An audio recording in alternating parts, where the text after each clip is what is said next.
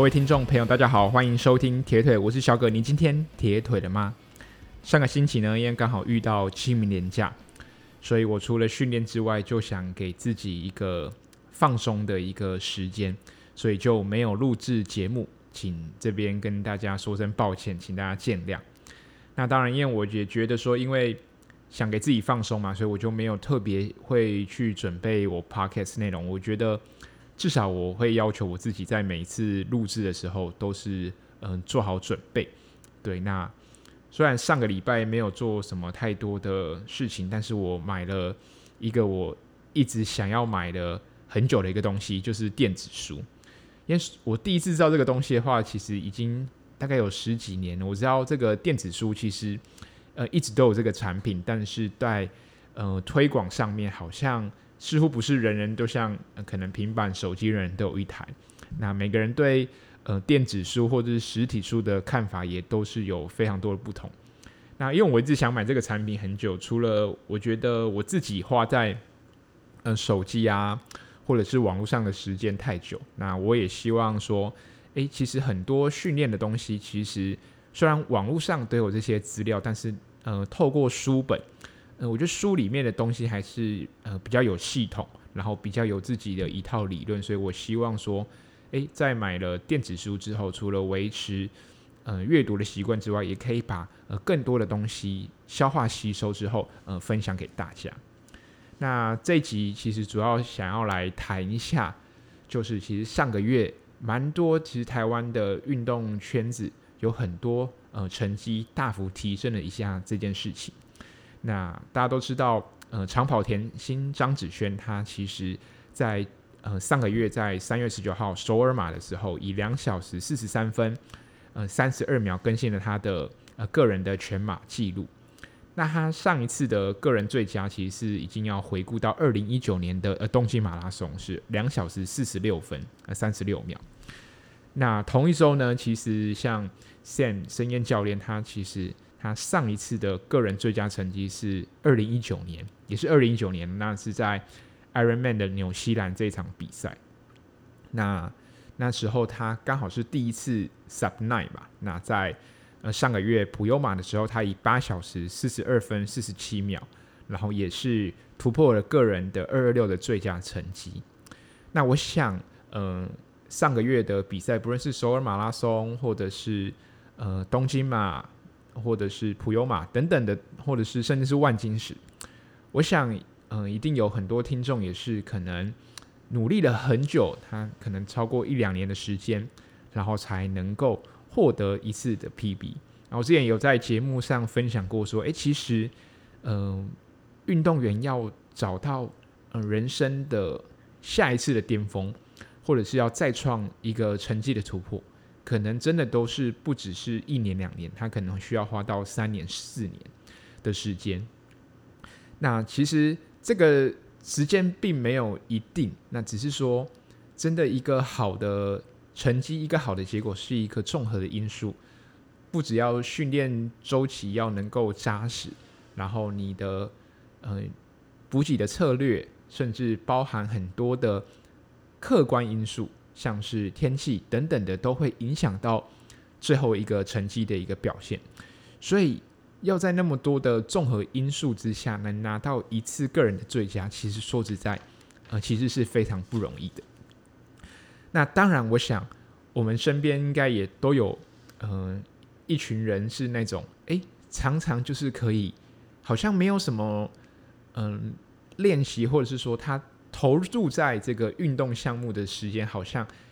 跟其他人比起来，可能相对比较少。诶，但他就是总是可以，呃，常常突破个人最佳，或是在呃相对的年龄层能够拿下一个还不错的成绩。或许我们都会称他为所谓的天才型的选手。对，那其实对我来说，呃，我反而是另外一种，就是可能需要比较多时间累积。然后能够才换取一次个人的最佳成绩，对。那不知道大家会不会像我一样，也会有一些疑问，就是其实我们很常可能在团体之间一起训练在一起，那为何进步的都是别人？那有时候呃成绩不好，或者是说训练明明都没问题，但是在比赛的时候就没有发挥出来，就会开始怀疑自己。呃，训练的过程当中是不是有哪一些的部分呃是错误的？又或许呃有些人可能呃年纪的超过呃四十岁五十岁，他会给自己的一个想法，呃就是先入为主的观念，就是说或许是不是因为年纪大的一个关系，那产生了一个成为他呃成为这些因为年纪大的原因造成他们。呃，成绩没办法持续往前的一个阻碍。那或许，呃，有时候就是训练的时候会遇到，哎，怎么明明状况很好呢？但就是碰到受伤的问题，碰到生病的问题，好像运气也不站在我这边。那最后就会恶性循环，之后就会开始怀疑自己是不是不适合。呃，自己从事的这项运动这样子，那其实我到现在为止啊，当当然包含这一次的普悠玛，就算我自己可能在成绩上面或许看似破了个人最佳的成绩，但我知道我对某一些的表现还是不那么的满意，所以我会嗯、怀疑自己说，呃，到底这几年自己是不是有进步？尽管成绩。真的进步，那我会反思说，我投入这些时间，这样子的一个进度的呃进步的幅度是不是太小？会不会不符合所谓的时间成本？那花那么多时间，结果成绩只呃进步那么一点，或是没有达到自己预期的结结果，就会觉得说，好像还是会很嗯、很失望。对，那不过当然这个都是呃过去时，我就会觉得说。呃，没有办法把练习的成果发挥在场上，我觉得这件事情对我来说还是会呃失望，甚至有时候会觉得说，哎，不知道从哪边去嗯、检讨起这样子。那其实，在时间再往前推一点，其实当我开始专心投入练呃铁人三项之后，我会觉得，哎，发现哎好像跑步开始呃慢慢退步。那去年的去年年底的台北马，我就虽然也突破了个人的全马的 PB，但其实也才进步不到三十秒的时间。那在上一次的破三，其实已经是二零一八年，等于说二零一八年到二零二二年这个期间，我的全马其实才进步三十秒的时间。那对于同期的呃选手而言，其实好多人跑者就是专注可能专注在跑步的人。他早就突破二五零或者是二四五的高墙，那我就会觉得说，哎、这四年，OK，maybe、我的嗯、游泳或者是单车进步，但是我觉得，哎、全马怎么才进步这么一点点？似乎就是又给自己的能力打上一个问号。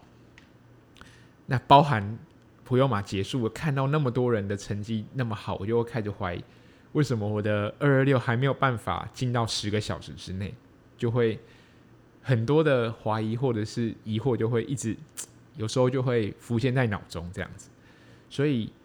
当别人在进步的时候，我会反思自己是自己，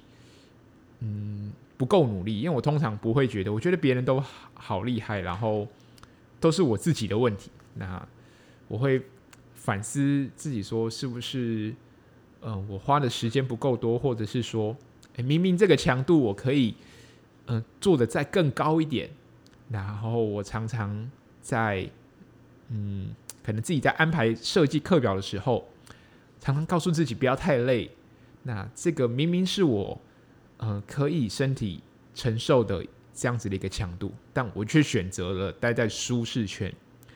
Maybe 我也不知道，有时候就会有这样子的一个怀疑。那这一集的节目主要是想，呃，分享给大家说，诶，如果你像我一样，好像好久。可能 maybe 这个时间，我想每个人的感受度不一样，但是你会跟我一样，就会觉得说，好像别人都在进步，而自己投入了那么多的时间训练，反而没有得到一个非常正向的一个回馈。那到底是哪边出了问题？那要从哪边开始去检讨？那这集就来分享给大家，到底呃没有进步这件事情是不是我们的错，或者是说我们该呃如何去解决这样的一个问题？那这里就分呃几点来跟大家分享。首先，第一个，我觉得我们先评估自己到底是练不够呢，还是恢复不够？就像我觉得我们刚开始训练的时候，都会觉得，诶，训练很重要，尤其是当你开始走了周期化课表之后，你会发现说，哇，原来这些质量课表对我的影响那么大，好像我的进步的原因都是因为那一些可能在强度比较高，我心率比较高，或者每次跑间歇，或是跑 tempo，甚至是周末的呃长距离的这个项目，会觉得说，哎，这些嗯、呃，让身体比较疲累的这些训练，好像才是我们进步的一个关键。但其实，呃，到头来会发现说，训练很重要，但是恢复也一样，他们是同等重要的。那第二个就是说，恢复不够，是不是呃营养的问题，或者是补给的问题？那或者是说，我觉得呃分龄组的选手，尤其是我们都有一份呃正职的工作，我们有家庭有生活的时候，我们的睡眠是不是太少？我想，我觉得职业选手跟呃分龄选手最大的一个差别就是，职业选手，我只是指国外的那种，真的是专职在三项呃运动上面的学习选手，其实他们的睡眠真的是都是非常非常的呃充足。对，我觉得分龄选手跟职业选手在睡眠这个部分是有呃极大化的差异。我们往往会呃因为呃睡眠。呃，因为训练而牺牲了睡眠，而不会因为睡眠而去牺牲到训练这件事情。那同时，像我其实，在呃普悠玛的周期中也发现，其实，呃，我个人不太喜欢去安排所谓的减量周，但是我会发现说，诶，减量周这件事情，呃，对我的身体还是会有非常程度的影响，所以未来下一次。再走一个周期化课表的时候，我还是会重新的可能调整到，就是让减量周这件事情能够安插在我的周期化训练当中，让身体的的适应能力能够做一个调整，也让身体不要一直处于呃太大的一个压力。因为我发现说，呃，如果没有减量，我的身体呃没有办法达到所谓就是超负荷的一个效果。对呃，这个是我自己个人的一个心得啦。对，那第二点，我觉得，呃，如果你是玩铁人三项的，那当然，我觉得你是呃嗯、单一你 OK，你只有跑步，或是只有单车，或是游泳，也是也都 OK。我觉得你可以先在这个三个项目当中找出自己的优点，就是你的优势跟你的呃弱点。我想大家有。呃，念大学或是所谓研究所，我们去做一个分析，有个叫 SWOT 分析，就是 SWOT 就是 Strength，你要先找出你的优势。有些人强的就是，嗯、可能游泳，或者是他骑车比较强，那他的跑步相对比较弱。那有些人，嗯、如果是后天后天才开始学习游泳的人，相对他可能在骑车跑步上面就是他的优势。那再来就是 W 就是 Weakness。OK，那再来就是 opportunity 机会。我觉得这个机会这个东西，就是呃，对铁人三项选手，就是或者是运动员，就是你进步的方法，你要找到让你可以进步的方法，就是你的 opportunity。再来就是 threat 威胁。OK，那威胁有什么？对我来说，我觉得 maybe 有些人可能是他的工作时间很长，导致他的呃训练可能没有办法。很充足或者是很规律。那有些人的 threat 呢，是他可能会偶尔就是会比别人容易遇到所谓受伤的一个问题。对，那我们去用这个 SWOT 的分析，可以找到出自己的优点、弱点，还有我觉得很重要的就是 opportunity，还有你的 threat，就是你的威胁。那尤其是 opportunity，我觉得是嗯呃非常呃重要的一个部分。我觉得 weakness 的反面并不是所谓的 strength 优势，就是弱点，它并它的相反词不应该是优势，而是你进步的一个机会，反而是 opportunity。对，就是我觉得在铁人三项当中，维持自身的优势是很重要。例如说，你游泳很强，OK，那你就是游泳你就维持就好，你不需要花呃太多的时间或太多的心思在你的优势上面，你只要维持你的优势，你反而是改进你的缺点。让你的 weakness 变成你的 opportunity 才是嗯、正确的，也是你可以努力的方向。对，就是嗯、当你改进你的缺点的时候，你往往能够进步的最多。那同时，当你的缺点被改进之后，或许在某一部分，它也可以发挥你更多的一个优势。所以，你去做你的 SWOT 分析，你可以知道你的优点。缺点，那还有你的威胁。OK，威胁可能 maybe 它不太那么适合去马上立即的去跟动。那你要尽量的避免，或者是你要有你自己的一套方法来去做你的改变。OK，像有些人的工作他可能就是比较不固定，那你要怎么去调整？我觉得这个都是靠每个人的智慧。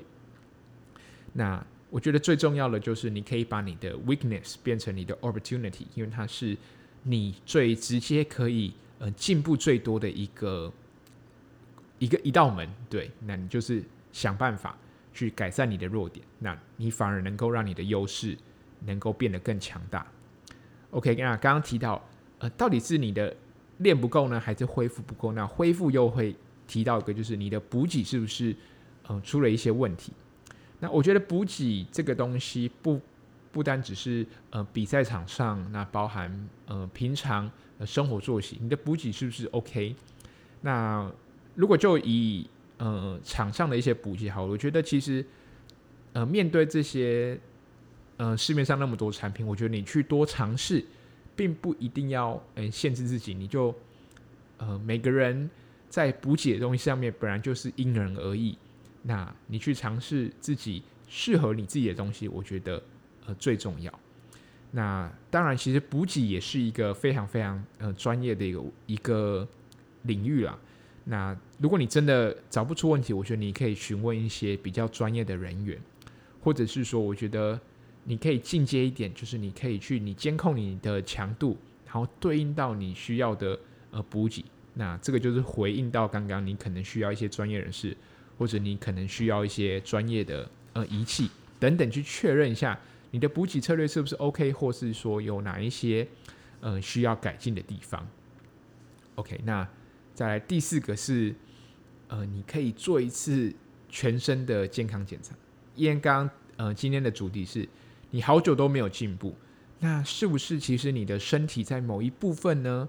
其实已经呃并不是那么健康，或者是。你身体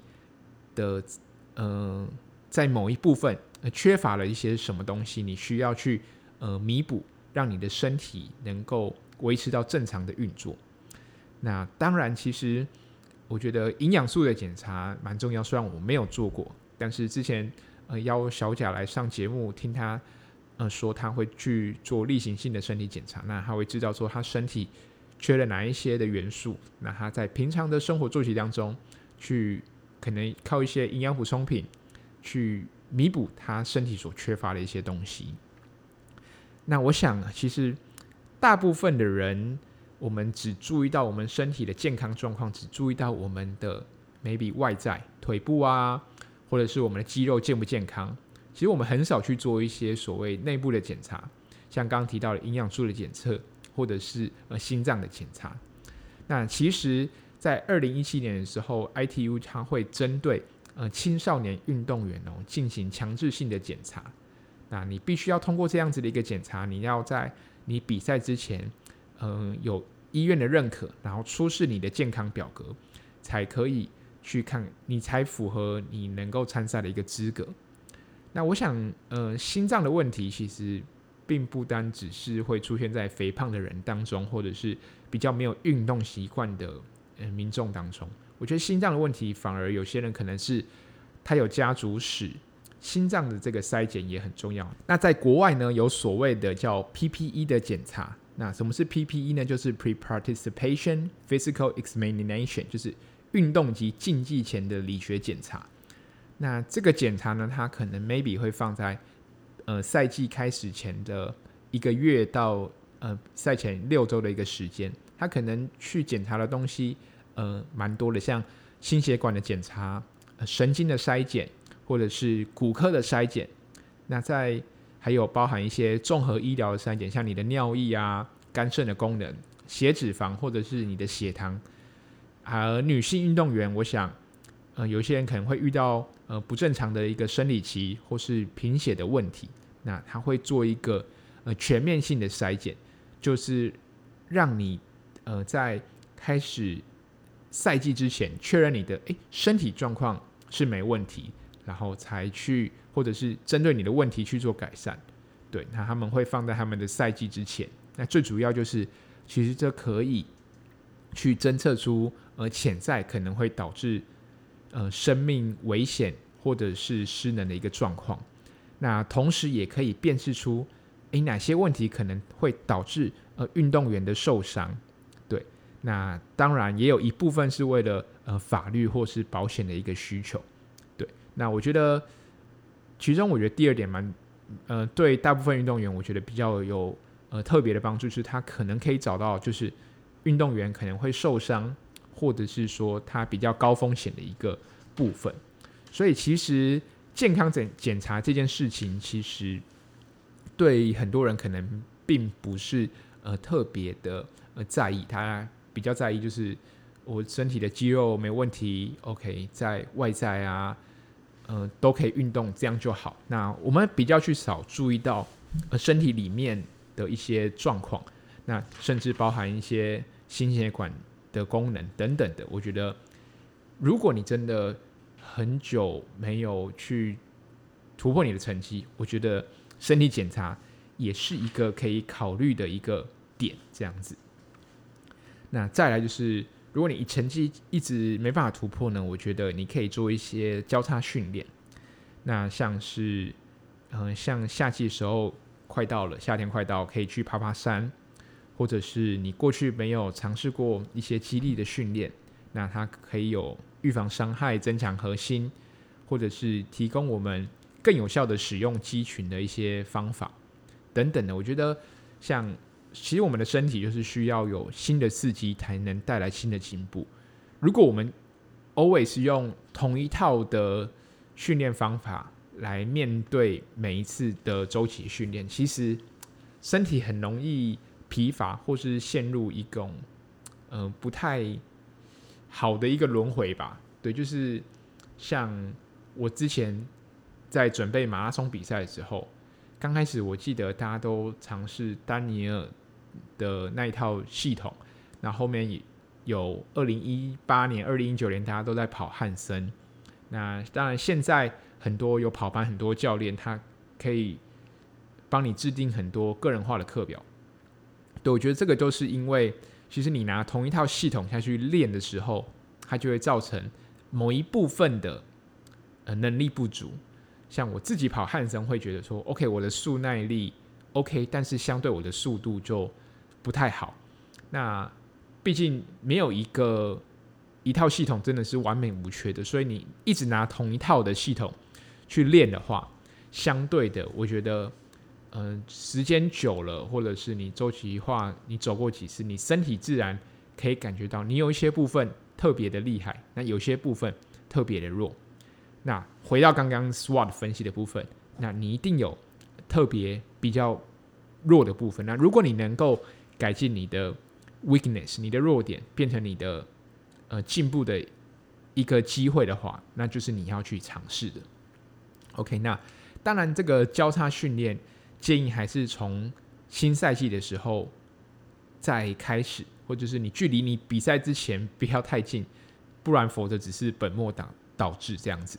那真正在准备备赛期的时候，你还是要你以你的专项运动为主。啊，只是这边提供大家一个方法，就是呃，你的身体需要新的刺激。那如果你一直用同一套的模式在训练，一定是会呃进步的空间还是会非常有限。那不是说不会进步，只是呃相对的呃这个刺激可能就没有那么够。好，再来接着我想提到一个就是呃一万小时定律这个东西，嗯、其实这这句话呢，其实是出自于《刻意练习》这本书。那里面有提到说，其实天才并不是真正的天生就很厉害，所以每个天才其实都是刻意练习下的产物。那刻意练习好像就是听起来就像我们好像每天规律的呃做一件事情，或我每天规律的跑步、骑车、游泳，这是刻意练习。OK，对，没错，就是维持。呃，稳定以及呃持续性的训练是很重要的。那但是呃，为什么那些人有些人他可以变成天才？那有些人呢，他始终没有办法去突破自己的高墙？因为天才他除了刻意练习之外，他他其实是用了一个正确且有效的方式，不断的练习，才能。达到他那样子的一个成就，所以我们回归一点，其实我们要回去想一下，说，哎，我们的基础是不是够的？我们的有氧耐力是够的吗？如果我们呃一直去做很多的呃质量课表，反而忽略了很重要的有氧耐力，那是不是就是我们没有用正确，也没有用一个有效的方式来去练习？对，例如说耐力运动，其实刚刚提到有呃不种门呃不同的门派、不同的理论、不同的说法，但是其实大量的低强度有氧这件事情，是所有呃各个门派或各个系统当中共同去呃认可的一件事情，所以刻意练习很重要，但是我们如何用正确有效的方式，来去安排我们的训练也很重要。那当然，呃，刻意练习也提到另外一个面向，就是说，有些人好像习惯，呃，比赛前才开始重新回归训练，就是说，他比完赛了，他就会给自己太多的呃放松的时间，不是说哦，比完赛，呃，进入 off season，那还有些人可能就呃大休息，或者是说，我想很多。比较像完赛性质的人，他可能哇又要参加 CT，然后他在 CT 前，嗯、呃，两三个月才开始意识到哇，我又有一场比赛。那如果他是中间没有一直持续性的呃维持一个规律的运动习惯，那或许他就很容易呃没有办法在成绩上有所突破。所以持续性还是很重要。那对于其实玩呃一长段时间。呃，有经验的人来说，那如何正确且有效的方式来做刻意练习，才能成为我们呃进步的一个关键。那再来就是，我觉得如果你成绩呃迟迟没有突破，也可以先考虑，我们先把我们的专注力呃放在我们的短期目标上啊。这个目标呢，除了要有之外，而且要有的很明确，例如说。什么叫短期目标？例如说，像如果你想要提升你的全马成绩，或是你的半马成绩，maybe 你可以先尝试看看。我们先提升我们五千或是一万的成绩。那如果你想要突破二二六的成绩，那或许也可以先尝试先提高我们一一三的一个成绩。那尤其可能有些人本身训练时间就没有那么多，那我觉得也不一定。要刻意去，呃，以二二六当做目标，我觉得可以先把我们的训练的方向或定位放在一一三上面，距离比较短，准备起来压力也没那么大。那或许就是当训练时数自己可以控制的时候，就可以呃更专注的在每一次的训练，而不会担心说。哇，这一次的课表又 loss 掉，反而在心理上面的压力会那么大。那另外一点就是进步五 percent 的原则，就是我我这我下一次的进步，呃，不要给自己设的目标设太高，就是呃，例如说，OK，我全马突破三小时，然后我下一次要突破两小时五十分，这样子一个，呃，不是说呃做不到，只是说或许呃有机会做，但是但是同时也可能冒着非常大的一个风险。对，那进步不要太多，就是有进步，让身体可以慢慢的往上，然后在一个低风险的一个状况下来去做一个突破，我觉得也是 OK 的，因为很多时候可能追求太远大的目标，反而让嗯，心里有太多压力，那身体也在跟不上的时候，反而会去倒退，对，所以大家可以参考一下。那我觉得，如果有在练三项的，也可以考虑。其实不要想着我每次比赛三项都要进步，可以想着就是我把其中一项做时间上的往前推进，其实就 OK。就是说，嗯，我这次想要。突破我的跑步，那我就维持我的游泳跟维持我的单车，那把重心放多一点在跑步，那或许在这样子的一个状况下，嗯，成绩还有机会再能够往前提升。那当你跑步变强之后，那在下一次的训练当中，你就可以把重心可能 maybe 放在游泳或者是你的单车上面，那你得到的跑步优势呢，它就是可以维持住。好，那如果上面的一些方法都，呃，你都尝试过了，都做过，那我觉得还有另外一个，就是你找到一个信赖而且专业，并且可以长期合作的一个呃教练。毕竟我觉得我们都不是呃运动员出身的，就算是运动员好了，我想专业的选手那些 Pro 职业组的选手，他们也是有教练啊。为什么？因为我们的人总会有呃盲点，我们在训练上总是很有时候他没我们没办法客观的认定我们现在的一个状况或是定位，或者说其实我们的训练是错的，就像我们可能练到一些用错误的方式，一直反复不断的呃练习，结果回头才发现哇，原来那个是错的。OK，那找教练的好处就是你确定。你可以走在正确的一个呃道路上。当然，我觉得找教练刚刚提到长期合作很重要。毕竟你没办法，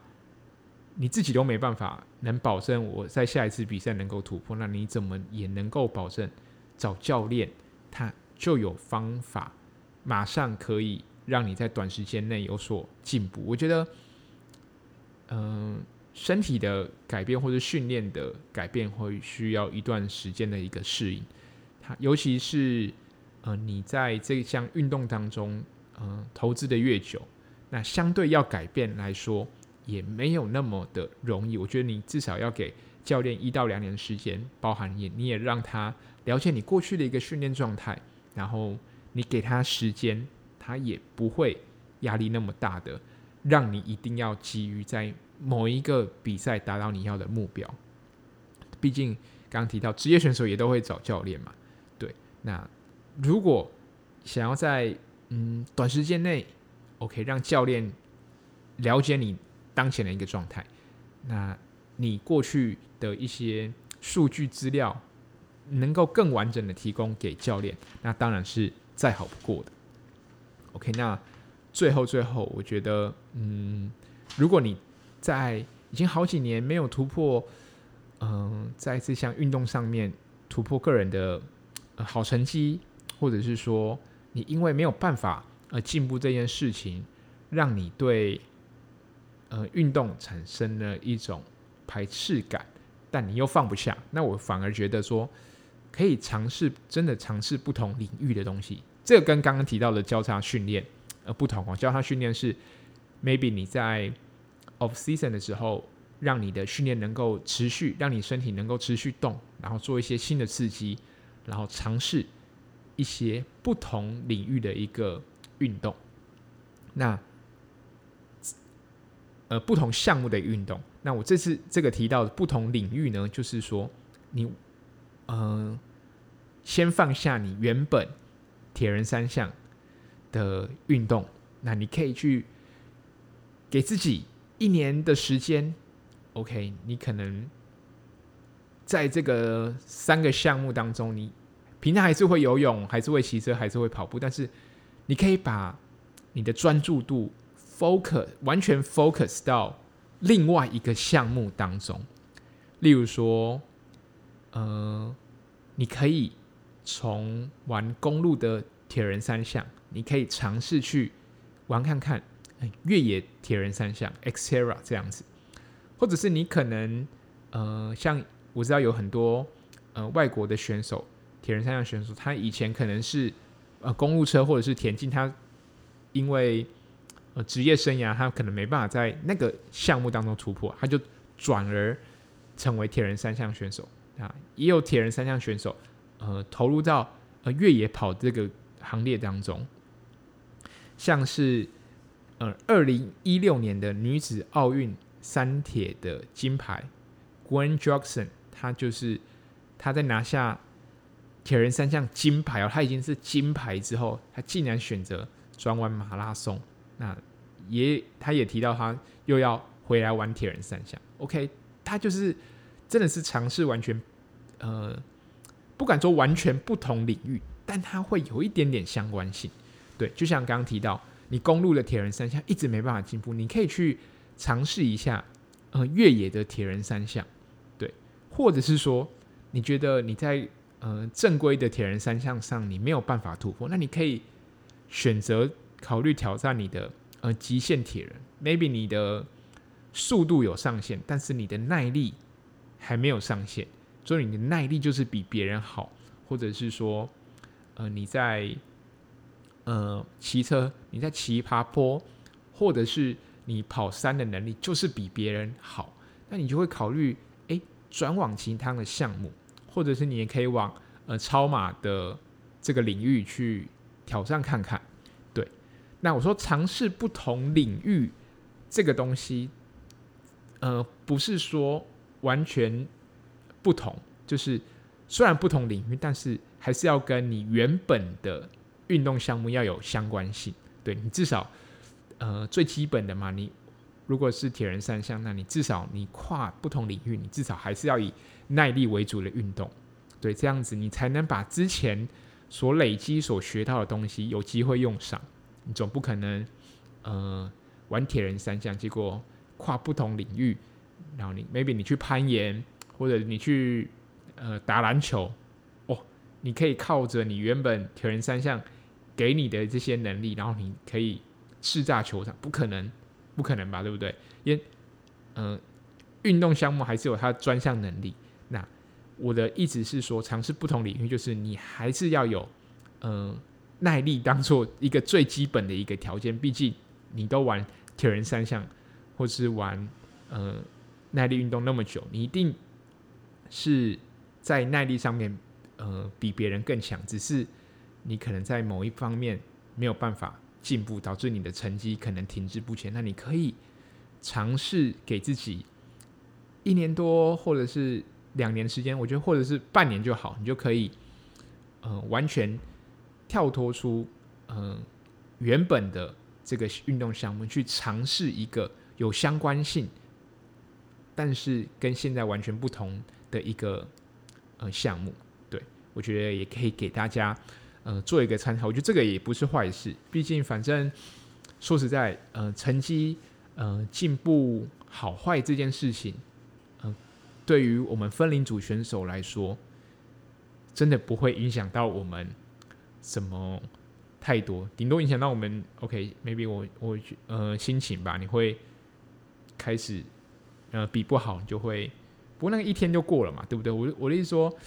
呃，你今天成绩表现不好，那就让他表现不好。那你今天好，你今天成绩大幅突破，那大幅突破又怎么样呢？也不会让让我们变得呃更有钱，或者是。改变我们人生其他事情，那个就是一个当下的一个结果，它是一个综合的一个结果。对，它不能因为这个结果去呃否定过去的努力，当然也不会，就是也不要因为一个好的结果而去太去觉得说这样子的一个方法一定是对的，因为或许只是呃这是一个成功，但不代表。你用同一套方法，你下一次还是可以成功。OK，那今天就分享到这边，那也预祝呃接下来 maybe 要参加 Change Taiwan 的听众朋友，嗯、都能够呃平平安安，然后也能够在场上突破个人的好成绩。那当然，我觉得快乐运动这件事情才是最重要的。也希望大家都能够健健康康，一起嗯、度过接下来的日子。我们就下期再见喽，拜拜。